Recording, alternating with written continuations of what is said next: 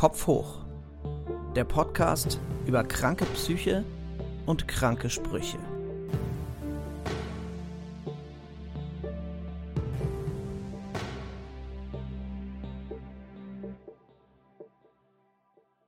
Hallo und herzlich willkommen zur allerersten Folge meines Podcasts Kopf hoch, in dem es um psychische Erkrankungen geht und die blöden Sprüche, die man sich manchmal anhören muss. Ich bin Martin Spieß, Schriftsteller, Musiker und Comedian und selbst betroffen von Depression und Zwangsgedanken. Der Titel lässt es vielleicht erahnen, es geht hier auch lustig zu. Und das soll es auch. Heißt aber nicht, dass ich nur mit lustigen Leuten rede, sondern ich rede mit allen möglichen Menschen, die mir beruflich und privat so begegnet sind und begegnen. Kolleginnen, Freundinnen, Künstlerinnen, you name it. Was der Podcast aber vor allem will, ist Sichtbarkeit schaffen für Menschen mit psychischen Erkrankungen. Weil die immer noch anders behandelt werden als Menschen, die sich ein Bein gebrochen haben oder ein Rheuma haben oder so. Und das finde ich problematisch und auch gefährlich. Und dass sich das ändert, dazu möchte ich versuchen beizutragen. Kurze Inhaltswarnung. Es geht in diesem Podcast unter anderem um Suizid. Also passt auf euch auf beim Zuhören. Und wenn ihr unter akuten Suizidgedanken leidet, meldet euch bitte umgehend bei der Telefonseelsorge unter 0800 111 0111 oder 0800 111 0222, die rund um die Uhr sieben Tage die Woche kostenlos und anonym erreichbar ist. Und jetzt geht es los mit der ersten Folge und meinem ersten Gast, Tini Rauscher. Tini ist Musikerin und ich habe sie übers Live-Rollenspiel kennengelernt. Wenn ich weiß, was das ist, ich tue euch einen Link in die Show Notes. Das hier zu erklären würde zu weit führen. Irgendwann habe ich festgestellt, dass Tini und ich auch andere Gemeinsamkeiten haben. Und darüber will ich heute bei Kopf hoch mit ihr reden. Hallo Tini, schön, dass du da bist. Hallo Martin, schön hier zu sein. Der Podcast heißt ja Kopf hoch und ich möchte anfangen mit einem Gag beziehungsweise Halbgag und zwar der Frage, welche derartigen Sätze du in letzter Zeit gehört hast oder ob es so eine Art Top 3 gibt vielleicht von lass dich nicht unterkriegen oder lass dich nicht so hängen oder je nachdem, ob es gut oder böse gemeint war.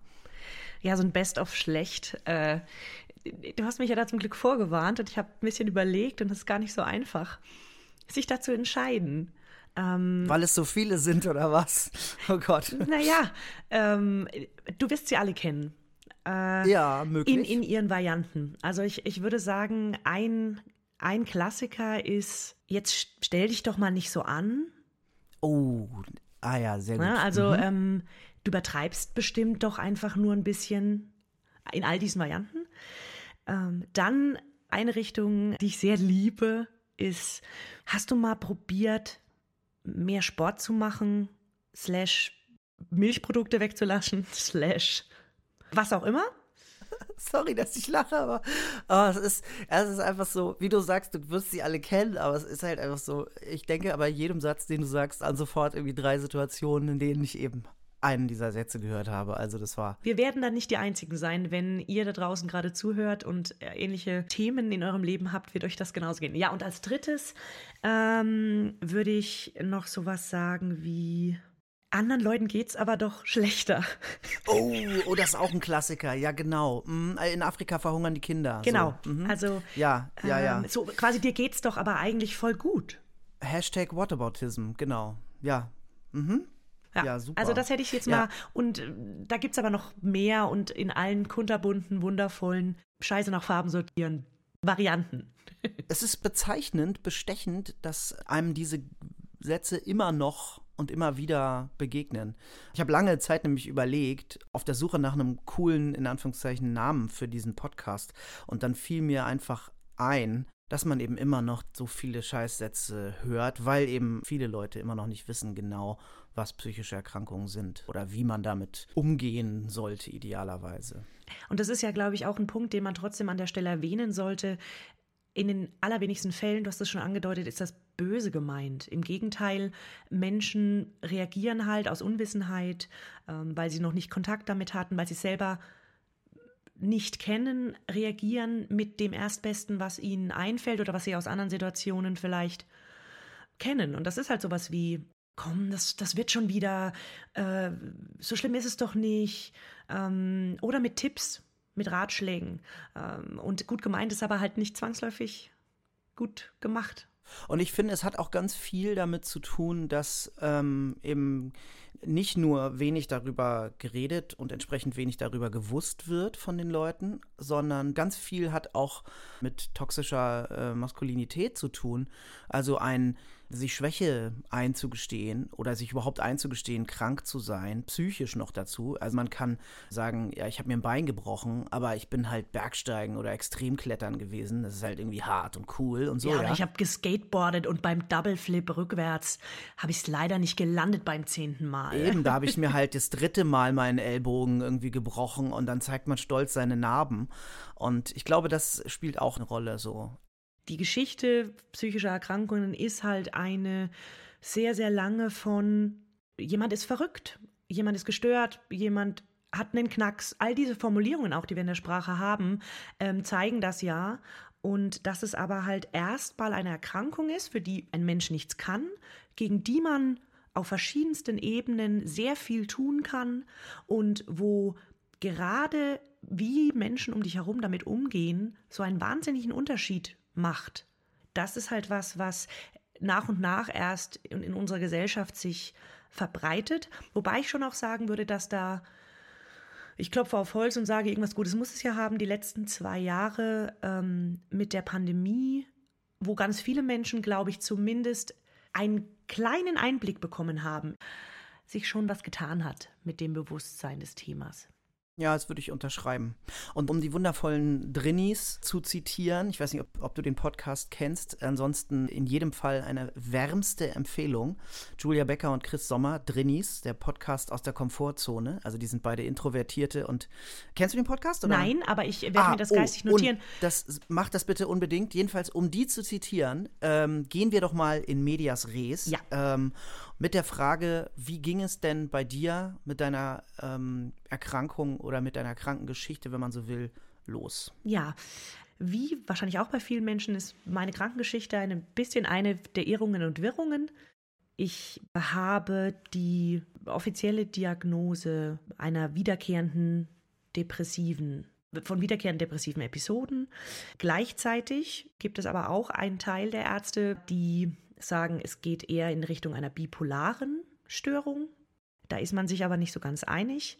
Ich bin nach meinem Abitur, würde ich, wenn ich rückblickend drauf schaue, das erste Mal sagen, dass es da so erste Phasen gab, wo es nicht mehr nur just sad war, nicht mehr nur berechtigte, ich sage das in äh, Anführungszeichen, Phasen von Traurigkeit oder so, das gibt es ja auch, ähm, sondern wo das irgendwie unabhängig war von Außenumständen oder ja, chronisch wurde. Ja, du hast gestern im Vorgespräch gesagt, irgendwas stimmt nicht. Genau. Und das ist aber auch alles, was ich dazu sagen konnte. Und ähm, es ist auch so, dass ich trotzdem zu der Zeit, mag auch an der Tatsache liegen, dass ich da noch nicht studiert habe oder erst angefangen hatte zu studieren. Das war alles händelbar, noch irgendwie. Ne? Also irgendwie händelbar ist ja immer so ein richtig gutes Stichwort beim Thema Depressionen. Also aber bis es überhaupt quasi, bis ich dann ähm, in Therapie gegangen war, eine ganze Weile ist, ist da vergangen. Also der Wendepunkt war letztendlich ein, ähm, ich habe mein Studium abgeschlossen, habe dann nicht wirklich gewusst, was ich machen soll. Das wird sicherlich damit reingespielt haben.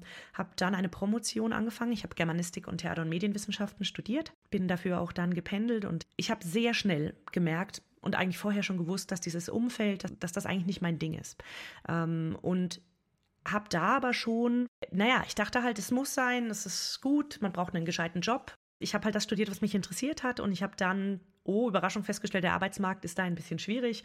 Und dann dachte ich, ach naja, da kann ich ja dem Arbeitsmarkt noch ein bisschen entkommen, äh, promoviere ich halt. Ähm, weil das mit der Selbstständigkeit, auch der künstlerischen Selbstständigkeit, äh, das, das kann man ja nicht machen, davon kann man nicht leben. Das sagt einem jeder seit immer. Ja. Ähm, deswegen versuche ich das doch nochmal irgendwie. Vielleicht finde ich ja noch was, worin ich sehr, sehr gut bin, was ich kann. Und naja, lange Rede, kurzer Sinn. Ich hatte dann einen totalen Zusammenbruch, äh, der nicht mehr zu ignorieren war. Habe dann eine Burnout-Diagnose bekommen, war drei Monate krankgeschrieben. Und ja, danach war das mit der Promotion auch gegessen.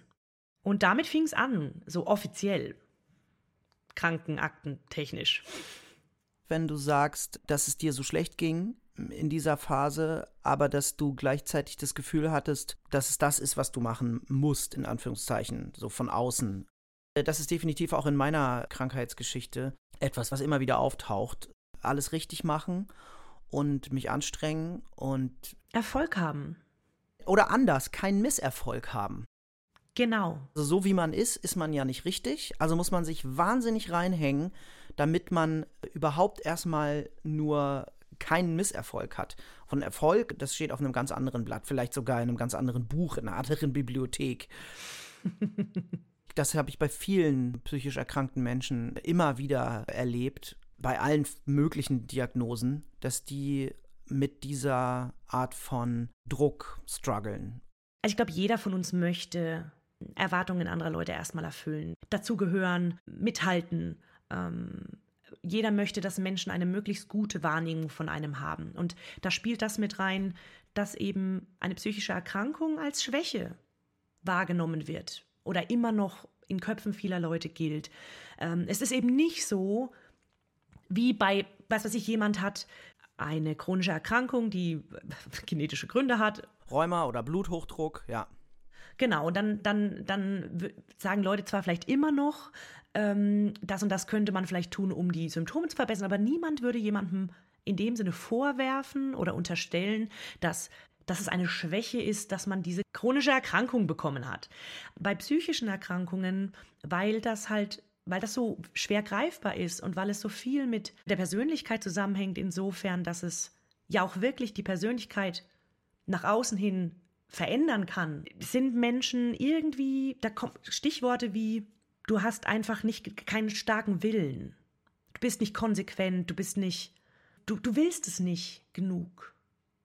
Ist halt auch was, was einem immer wieder begegnet, weil Menschen nicht begreifen, dass es in einer psychischen Erkrankung, in einer Depression tatsächlich den Punkt gibt, wo es wirklich nicht mehr geht. Dass man zum Beispiel aufsteht und zum Arbeiten geht normal. Es geht nicht. Ich habe lange wenig bis kein Verständnis gehabt für die Menschen, die diese Ansichten haben. Aber ich glaube, irgendwann ist mir bewusst geworden, dass diese Verfassung, diese psychische, einfach so schwer vorstellbar ist. Sich allein da irgendwie reinzudenken in eine Situation, man fühlt sich so verzweifelt und ermattet, dass man nicht aufstehen kann oder die Gedanken, die man denkt oder die Verzweiflung und, und die Traurigkeit sind so intensiv, dass man sich das Leben nehmen möchte. Ich weiß nicht, ich glaube, das ist einfach wahnsinnig schwer vorzustellen. Also ich konnte mir das auch nicht vorstellen, bis ich selber krank wurde.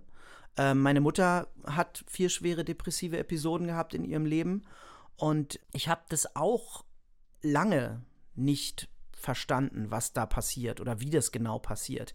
Und ähm, erst als ich selber krank wurde und dann schwer suizidal in der Klinik war, ich glaube, bei aller gerechtfertigten Kritik an der nach wie vor vorhandenen Stigmatisierung psychischer Erkrankungen muss man äh, zumindest einigen Menschen auch zugute halten, dass sie sich das einfach nicht vorstellen können und vielleicht deswegen äh, äh, dann solche Sätze fallen.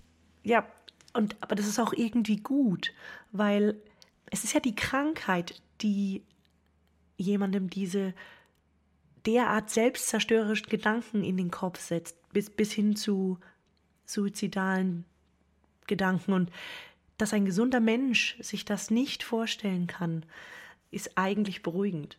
Und da sind wir so ein bisschen bei dem Punkt. Ähm, eine Depression, vor allem wirklich eine schwere Depression, wie du sie beschreibst, da muss ich dazu sagen, ich habe das Glück, dass bei mir so weit nie kam. Ich hatte mittelschwere Depressionen als Diagnose immer nur. Hatte ich tatsächlich, hatte ich tatsächlich auch nur.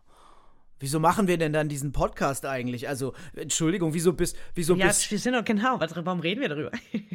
wieso bist du denn dann hier eingeladen? Du hattest noch nie Suizidgedanken. Also, Entschuldigung. Du bist kein guter Depressiver, nee, du hast es nicht mal bis zur Kategorie 3 geschafft.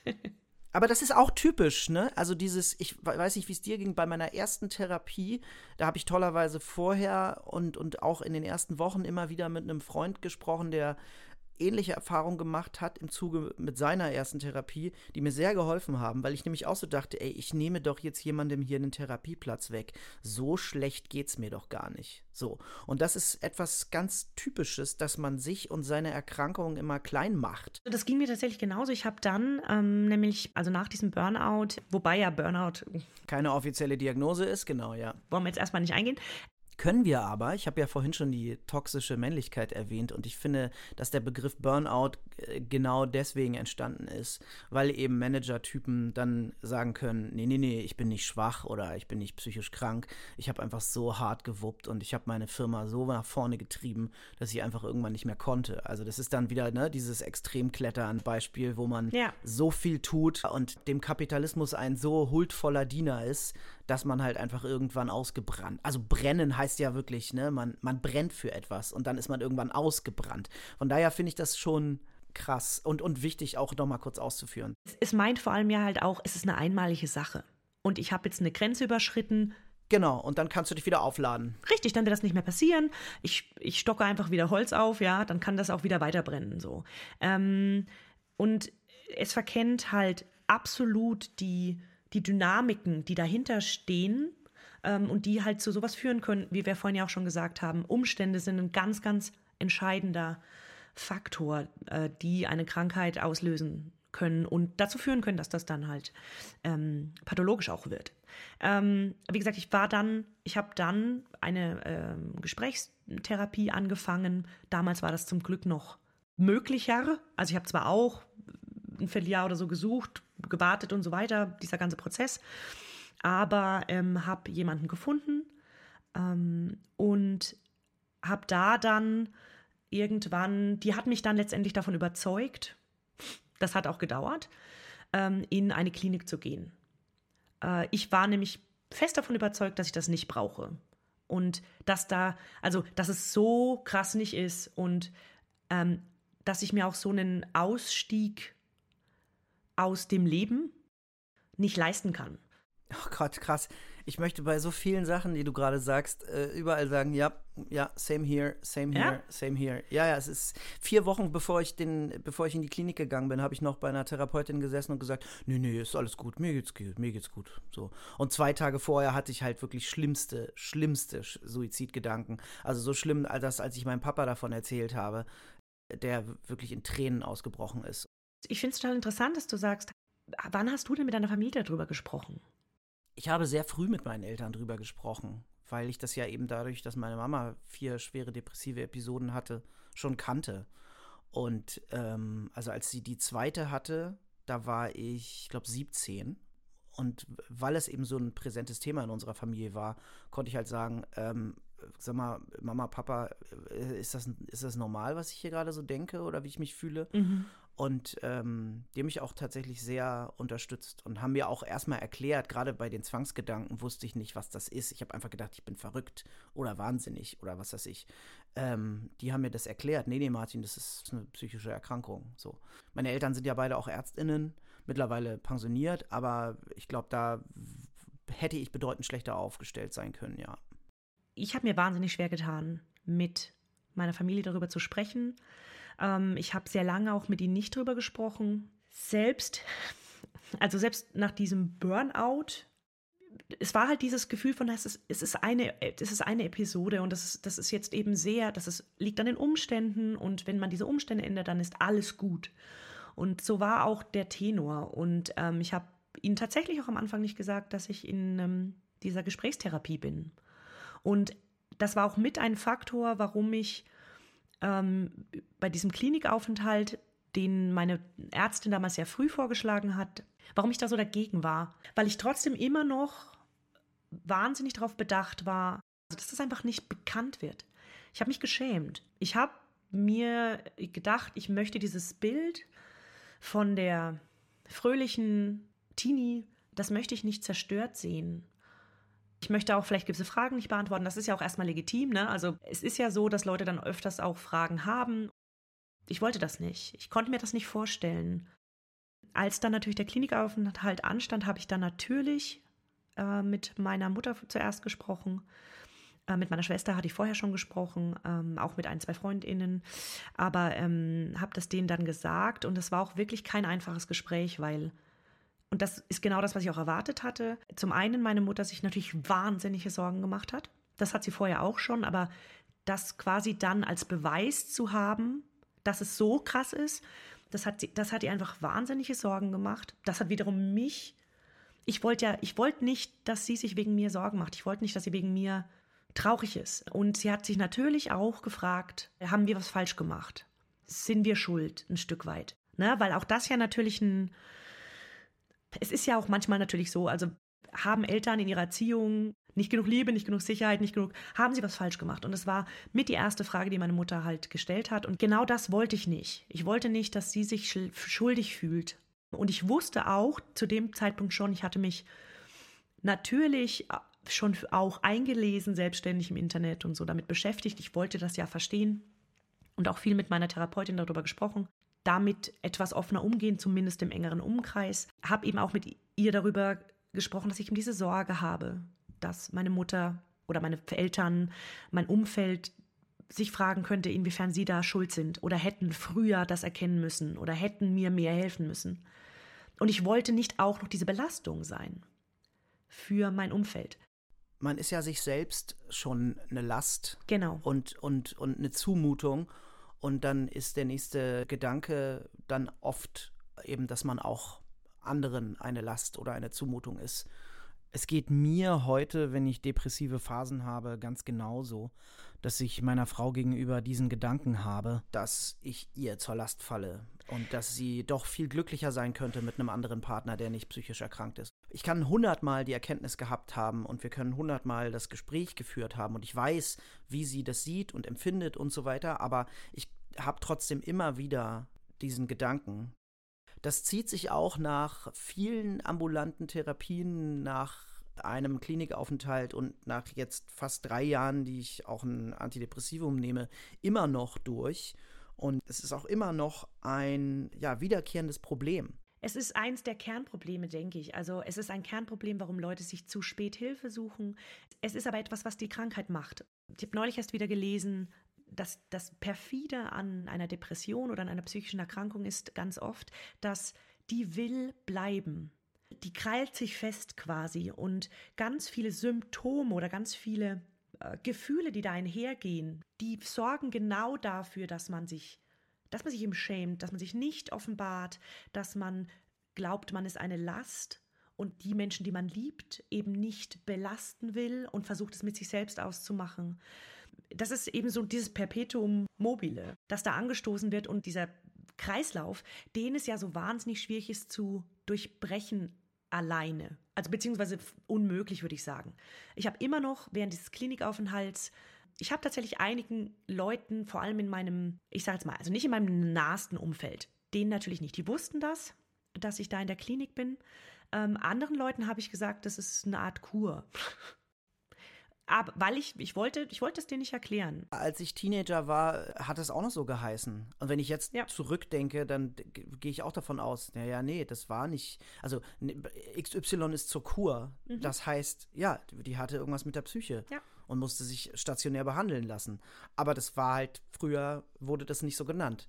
Aber es ist bezeichnend, wenn du sagst, dass die Krankheit so verfasst ist, dass man ihre Symptome für einen Teil der eigenen Wahrnehmung hält. Also, dass die Krankheit einen so verzweifelt macht und einem das Gefühl gibt, man sei eine Zumutung oder eine Last. Da hat der Autor Benjamin Mark äh, das wundervolle Buch Wenn das noch geht, kann es nicht so schlimm sein, geschrieben, was ich auch nur wärmstens empfehlen kann. Das ist wirklich großartig. Ich habe es schon zweimal gelesen. Und da gibt es einen Satz, den ich gerade rausgesucht habe, weil der genau das so wunderbar zusammenfasst. Kurze Erklärung, Friederike, die erwähnt wird, ist seine Frau, also zu dem Zeitpunkt, mittlerweile leben die getrennt. Als ich wieder gesund bin, will ich Friederike erklären, wie Depressionen sind. Aber Depressionen sind geschickt. Ist man gesund, kann man sich nicht mehr daran erinnern, wie es war, krank zu sein. Und ist man krank, kann man sich nicht vorstellen, je wieder gesund zu werden. niemand würde, weißt du, wenn du, wenn du jetzt irgendwie einen Bluthochdruck oder ein Rheuma oder das vorhin bereits erwähnte gebrochene Bein hast, äh, niemand würde dann von sich aus denken, ja, Mensch, da habe ich mich nicht richtig genug angestrengt, deswegen habe ich jetzt einen Bluthochdruck. Ähm, oder ich bin halt falsch aufgetreten. Natürlich habe ich mir das Bein gebrochen. Sondern das wird als somatische Erkrankung oder als Verletzung wahrgenommen und verstanden. Und dann geht man in die Klinik oder zum Arzt und zur Ärztin. Dann lässt man sich gegebenenfalls operieren oder bekommt ein Medikament verschrieben. Und dann nimmt man das einfach. Oder man geht danach zur Reha und dann ist das Bein irgendwann wieder geheilt. Niemand kommt auf die Idee zu sagen, ja, jetzt geht's mir ja wieder gut. Jetzt kann ich die Tabletten ja auch absetzen. So, nee, du nimmst die Medikamente oder dein Insulin. Was auch immer, du gehst zur Dialyse. Es ist so tief drin, selbst bei psychisch erkrankten Menschen, nicht nur von außen, dass die sagen, äh, okay, ich will einfach nicht verrückt sein, in Anführungszeichen. Ich möchte, dass das aus meinem Leben weg ist und deswegen will ich auch die Medikamente nicht mehr nehmen. Es geht mir jetzt ja gut. Und dabei überreißen sie nicht, dass es ihnen so gut geht, weil sie die Medikamente nehmen. Und dass es auch keine Schande ist, morgens halt als erstes ins Bad zu gehen und dann die Tabletten zu schlucken. Also das ist so, ich finde das so krass, dass selbst wir als, als Erkrankte den gleichen Mechanismen, die wir jetzt auch hier in diesem Podcast besprechen und irgendwie zu ändern versuchen, auch auf sozialen Medien, dass wir denen auch unterliegen. Also das ist echt krass. Es hat wirklich was, das hat so ein bisschen bisschen was äh, ähm, Monty Python-mäßiges. Es ist einfach so auf so vielen Ebenen absurd, äh, dass es lustig wäre, wenn es nicht so dramatisch wäre irgendwie. Depression gaslightet dich. Ähm, Depression macht dich glauben, dass du, also macht dich an deiner Wahrnehmung zweifelnd, an deiner tiefsten, innersten Welteinschätzung und Selbsteinschätzung. Und wenn ich ja. mir selber und meinem eigenen Fühlen und Denken nicht mehr trauen kann, ja. was ist dann noch übrig? Und das macht es so fatal. Ja, und das führt mich nochmal zu der Kernfrage zurück. So hast du es gestern im Vorgespräch genannt. Wo fängt die Krankheit an und wo höre ich auf? Habe ich früher schon so gedacht oder gefühlt? Oder habe ich das jetzt erst seit ich krank bin? Oder war ich schon immer krank?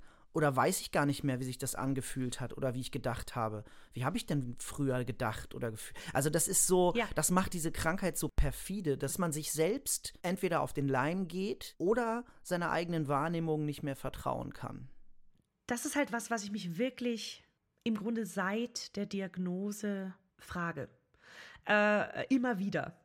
Und ich glaube auch, dass es das eine Frage ist, die, die noch lange in mir gären wird, weil die Antwort eine schwierige ist. Ich glaube, sie ist vielleicht sogar unbeantwortbar, oder? Ja. Man kann lernen, damit besser umzugehen, vielleicht, indem man durch Verhaltenstherapie beispielsweise Werkzeuge erlernt. Aber ich glaube nicht, dass man diesen Effekt gänzlich auszuhebeln imstande ist. Oder siehst du das anders? Hm, äh, nein, ich glaube auch. Also es, ich glaube, dass die Frage im Kern ein bisschen falsch ist, denn es gibt keine Dichotomie da. Mein Gehirn ist nun mal mein Gehirn und die Zwangsgedanken, die ich habe, die negativen Stimmen, die mir sagen, ich bin nichts wert oder die, die mir all diese destruktiven Dinge sagen, das bin ich. Auch. Das ja. ist ein Teil von mir. Ja. Und wichtig ist aber halt zu erkennen, und was aber auch das Schwierigste ist, ist diese Akzeptanz wirklich zu akzeptieren. Also man sagt ja auch nicht umsonst immer noch gerne radikale Akzeptanz, ähm, weil Akzeptanz allein nicht reicht zu akzeptieren, dass diese Krankheit etwas ist, was zu einem gehört und mit der man lernen kann zu leben. Und ich bin auch überzeugt davon, mit der man lernen kann, gut zu leben, aber dass das eben Arbeit bedeutet und dass das eine Auseinandersetzung bedeutet mit, mit Abgründen in einem, mit diesem, mit Seiten an sich, die man eigentlich vielleicht gerne ignorieren würde. Aber die Krankheit fördert die zutage und man muss diese Arbeit tun. Und das macht es ja auch wiederum in schweren Phasen so hart, weil man irgendwann auch weiß, es wird auch vielleicht wieder besser, aber dann muss ich wieder Arbeit tun. Und es ist ein Prozess. Es verlässt mich nicht. Du hast gerade gesagt, fördert zutage. Bei dir war es ja kurioserweise, wenn ich das so formulieren darf, eine andere Krankheit, die das überhaupt angestoßen hat. Magst du davon erzählen? Bei mir hat tatsächlich es nochmal einen krassen Einschnitt gebraucht, bis ich wirklich, wirklich angefangen habe zu begreifen, dass Depression eine Krankheit ist und dass das etwas ist, was mein ganzes Denken beeinflusst und dass Akzeptanz so ein bisschen der Schlüssel ist. Du hast gestern im Vorgespräch gesagt, ich muss nicht so tun, als ginge es mir gut. Genau. Ja, akzeptieren, ich bin krank und da ist es nicht, das sagt nichts über mich oder meinen Wert aus. Genau, es ist okay not to be okay, hast du gestern auch gesagt, ne? Ja, ja ähm, einer meiner Lieblingssätze. Ja, ähm, 2018 hatte ich eine Krebsdiagnose, äh, Schilddrüsenkrebs, ähm, ein Zufallsfund. Eigentlich dachte man, es sei einfach nur eine Zyste, also eine Einblutung. Und bei der OP, ähm, wo die eine Hälfte der Schilddrüse entfernt werden sollte, hat sich dann herausgestellt, es ist Krebs, es ist bösartig, auch tatsächlich. Und ähm, dann wurde das alles operiert. Ähm, ich hatte trotzdem wahnsinniges Glück im Unglück. Es wurde ja gefunden und es, ähm, soweit ich bisher, toi, toi, toi, wie jetzt auch vier Jahre später sagen kann, keine Metastasen, auch sonst weiter keine Wiederaufflammung dieser Krankheit. Aber tatsächlich, als ich im Krankenhaus war und vor allem in der Phase danach, wo ich dann meine ersten Schilddrüsenmedikamente bekommen habe und vorher, wo diese Behandlung war, da habe ich einen, einen Moment gehabt, wo mir klar wurde, dass es mir gerade so gut geht psychisch wie schon seit Jahren nicht mehr. Und das war völlig absurd in dem Moment. Ich hatte gerade einen bösartigen Krebsdiagnose gehabt und diese OP und mein, ich hatte einen Schlitz im Hals und ich wusste, ich muss den Rest meines Lebens diese Medikamente nehmen, weil ich keine Schilddrüse mehr habe. Und dann habe ich geweint, ganz, ganz sehr, weil ich begriffen habe, wie groß die Last war vorher, irgendwie noch so zu tun, als wäre alles gut. Und das war das erste Mal, dass ich für mich selbst akzeptierend eine Ausrede hatte, krank sein zu dürfen. Und das hat mich so getroffen, diese Erkenntnis, dass ich ab diesem Zeitpunkt tatsächlich auch beschlossen habe, okay, nee, Schluss. Schluss damit. Ich werde jetzt anfangen, darüber zu sprechen. Und ich werde nicht mehr diese wahnsinnige Menge an Energie darauf verschwenden, so zu tun, als wäre alles irgendwie noch okay, das zu verschleiern, das zu masken, ja, wenn ich diese Energie stattdessen darauf verwenden kann, gegen diese Krankheit zu kämpfen. Man hat nur eine beschränkte Menge an Energie zur Verfügung, vor allem wenn man irgendwie seinen Alltag meistern will. Und Energie darauf zu verschwenden, bei Menschen vor allem, die einem wichtig sind und die einen schätzen und lieben und die einen unterstützen wollen, ähm, darauf zu verschwenden, so zu tun, als wäre schon irgendwie alles okay und es wäre nichts. Das ist tatsächlich im wahrsten Sinne des Wortes fatal. Das kann fatal sein. Und ich habe beschlossen, in dem Moment Schluss damit. Ähm, und seitdem spreche ich auch tatsächlich öffentlich auch auf Social Media, mit meinen Fans, sage ich jetzt mal, mit meinen Hörern, ich bin ja auch Musikerin, ähm, ich spreche darüber und setze mich dafür ein, dass mehr Menschen darüber sprechen, um diese Energie freizusetzen letztlich. Rein egoistisch. Ich unterstelle jetzt mal, dass du eine ähnlich tolle Community hast wie ich. Also ich erlebe das immer wieder, dass die, dass die auch Verständnis haben, wenn ich dann beispielsweise sage, ich hatte ja für morgen irgendwie ein Video oder einen Song angekündigt, aber ich kann gerade nicht, mir geht's total beschissen dass die nicht nur verständnisvoll sind, sondern auch ganz viel spiegeln, dass meine Offenheit ihnen mit ihrer eigenen Erkrankung hilft, alleine dadurch wahrzunehmen, hey, ich bin nicht allein. Absolut. Der ist auch, der ist auch da und der äh, kriegt's Leben auch irgendwie hin. Und oh, wie cool. So. Also, das ist auch die Erfahrung, die ich mache. Wenn man anfängt, darüber zu sprechen, wird man erschreckend schnell feststellen, dass es im Umfeld viel mehr Menschen gibt, die entweder direkt selbst betroffen sind und oder im engsten Umfeld wiederum Menschen haben, die davon direkt betroffen sind. Und man wird, also meine Erfahrung war, dass, dass man auf viel mehr Verständnis stößt, als man vielleicht erwartet hat. Dass, und dass dieses Gefühl von ich bin nicht alleine, auch das ist schon wahnsinnig besser machen kann. Und dann hat man eben die Austauschmöglichkeit und dann hat man aber auch ähm, ein, vielleicht auch einfach nur ein Ventil und man hat eben diese, es baut die Scham ab, so blöd es klingt. Es ist am Anfang wahnsinnig schwer, darüber zu sprechen. Beim nächsten Mal ist es ein Ticken leichter. Vielleicht sogar ein großes Stück leichter. Also das ist zumindest meine Erfahrung. Je mehr man darüber spricht, desto leichter wird es. Und irgendwann ist diese Scham weg. Und diese Scham ist eine zusätzliche Last neben der Krankheit. So eine Beilast, die kein Mensch braucht. Es ist hart genug. Tut euch das nicht an. Ja. Amen. Amen. Oi und Inshallah. ja. Ähm, um nochmal einen Schritt zurückzugehen.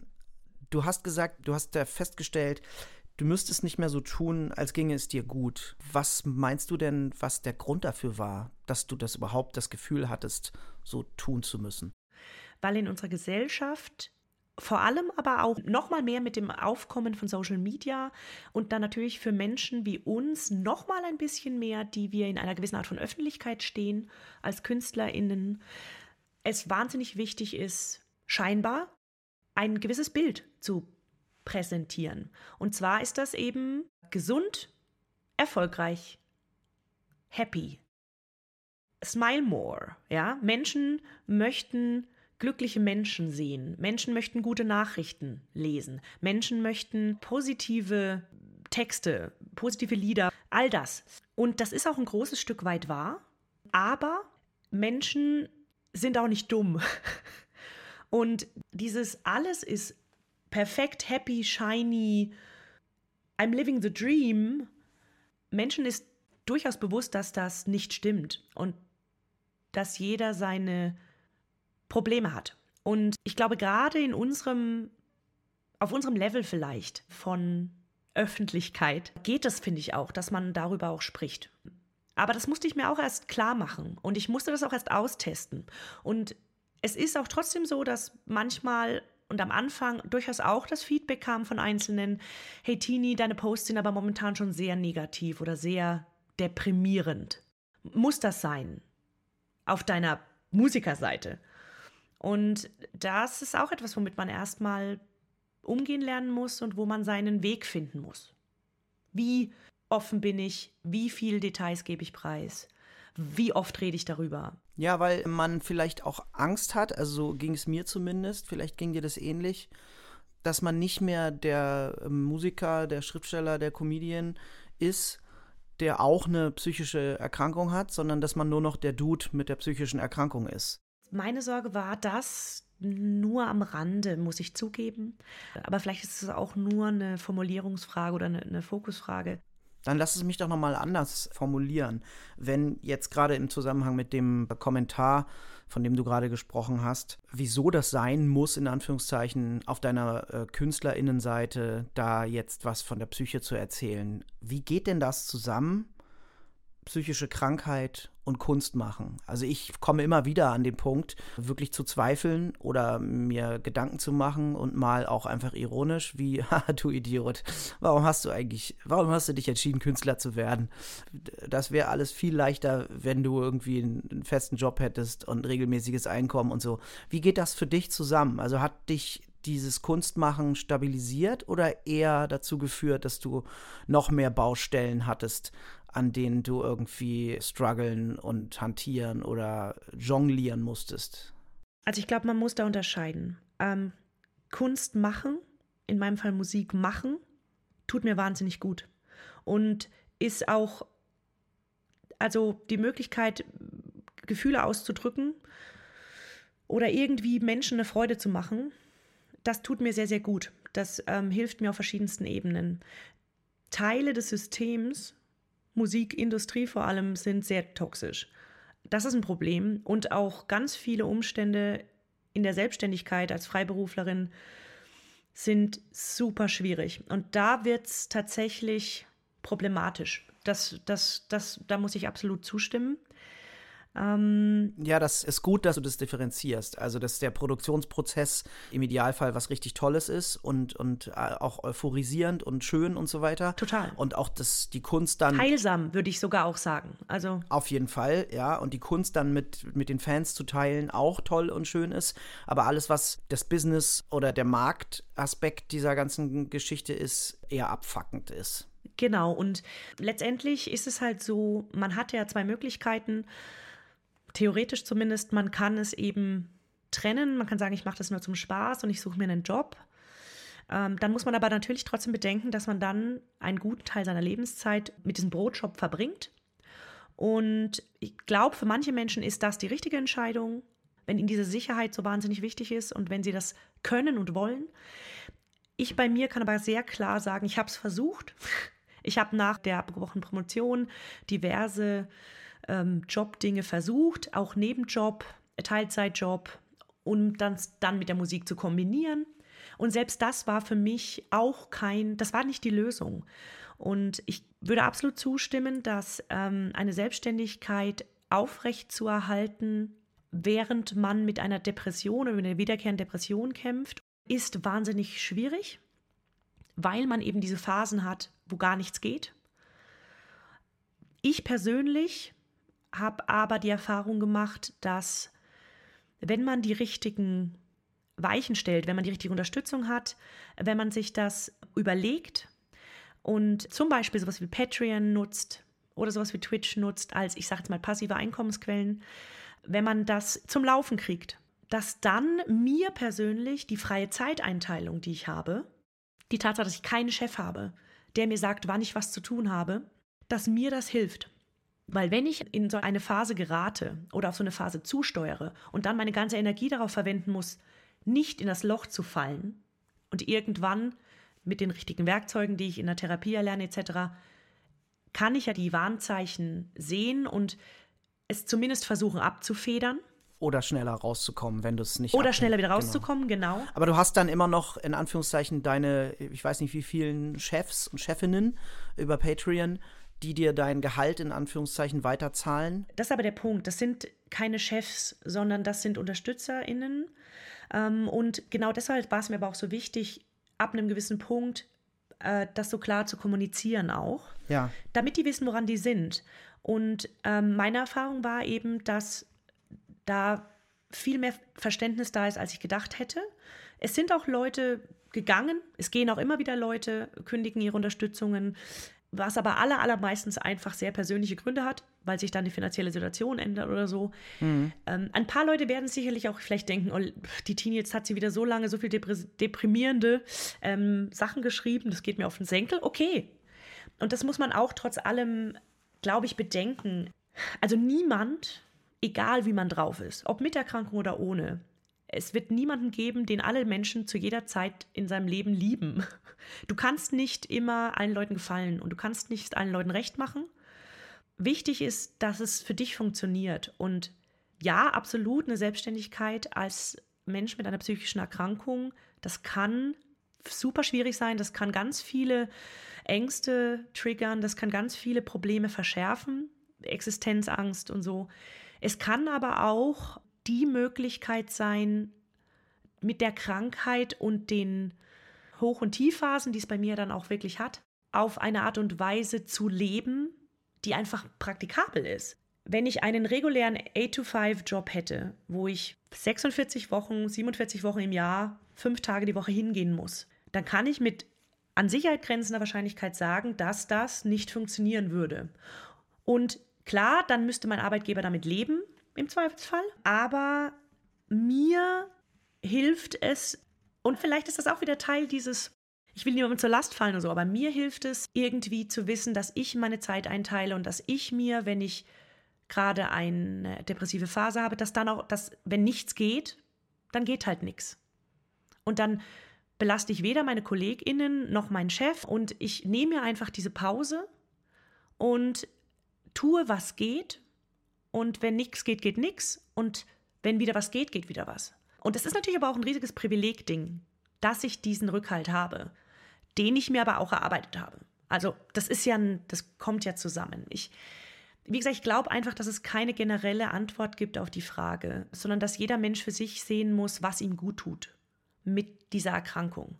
Und ich möchte, ich, ich bin Musikerin und ich ich kann mir ehrlich gesagt nicht, nichts anderes vorstellen, als das als Hauptteil meines Lebens zu machen.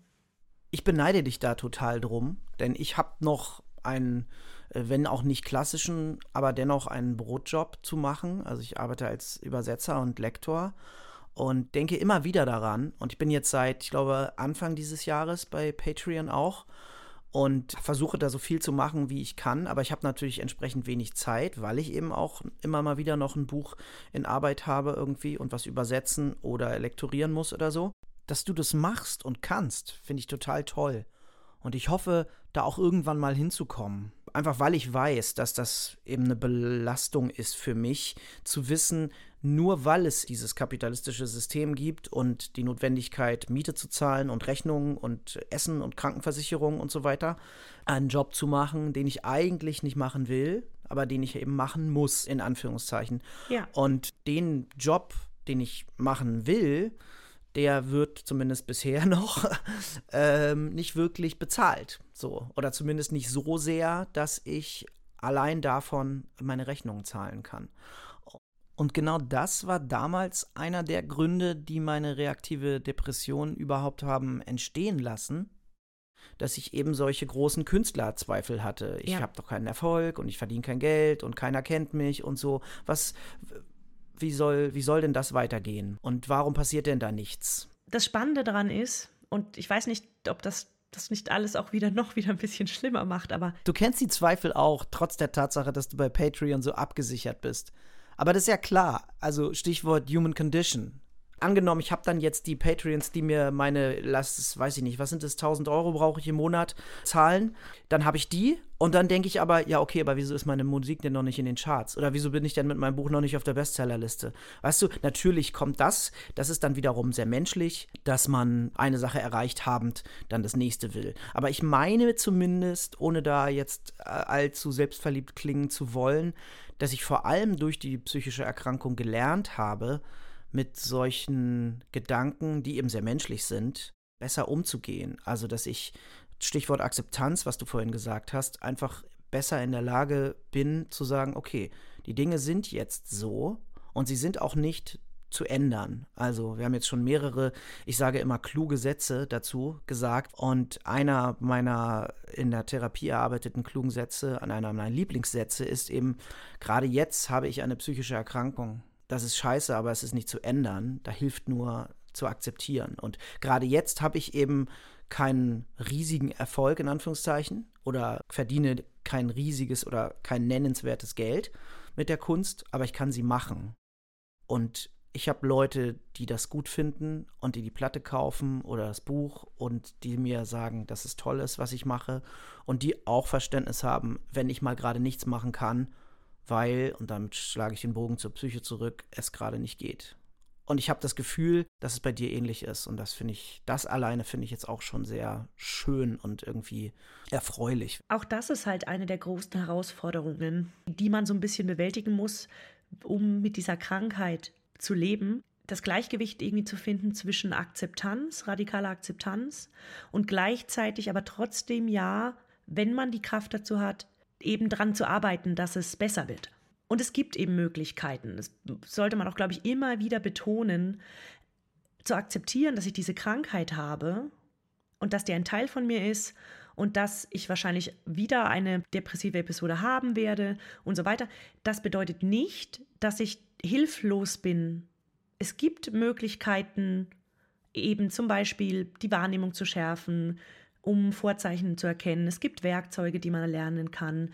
Man kann sich Hilfe holen. Also toi, toi, toi, wenn das System nicht so crooked wäre, aber das ist nochmal ein ganz anderes Thema. Man kann lernen, damit zu leben. Man muss aber auch was dafür tun. Aber es ist halt auch möglich und es braucht eventuell Zeit. Und die hat man halt hoffentlich. Und man hat eben hoffentlich diese Unterstützung. Und dafür muss das Thema psychische Erkrankungen einfach präsenter werden und präsenter sein. Es muss entstigmatisiert werden und dann wird es einfach für alle Betroffenen leichter, damit zu leben. Und das ist ja letztendlich das Ziel. Weil, wie mit einem gebrochenen Bein oder mit einer Zuckerkrankheit, werde ich diese psychische Erkrankung den Rest meines Lebens haben. Genauso wie ich eben keine Schilddrüse mehr habe und dafür Medikamente nehmen muss. Und das zu akzeptieren ist eine Sache, aber ich kann eben daran arbeiten, dass ich damit gut und immer besser leben kann, besser damit umgehe. Und das ist halt einfach das Wichtige. Und das ist ein, wie ich finde, ganz fantastisches Schlusswort. Tini, vielen Dank, dass du hier warst und dass wir so offen über Psyche, psychische Erkrankungen und äh, die Wahrnehmung in der Öffentlichkeit gesprochen haben. Ähm, wenn ihr mögt, könnt ihr Tini auf verschiedenen Kanälen folgen. Ich werde euch die alle in die Show Notes packen. Darunter deine Instagram-Seite und deine Patreon-Seite. Vielen Dank, dass du da warst, Tini. Das hat mir sehr viel Spaß gemacht. Auch wenn das Thema ein bisschen heavy ist eigentlich. Danke, dass ich hier sein durfte. Wie gesagt, rede drüber. Das ist wichtig. Genau so. Das war sie also, die erste Folge. Vielen Dank fürs Zuhören. Wir hören uns wieder in 14 Tagen. Bis dahin, passt auf euch auf und Kopf hoch.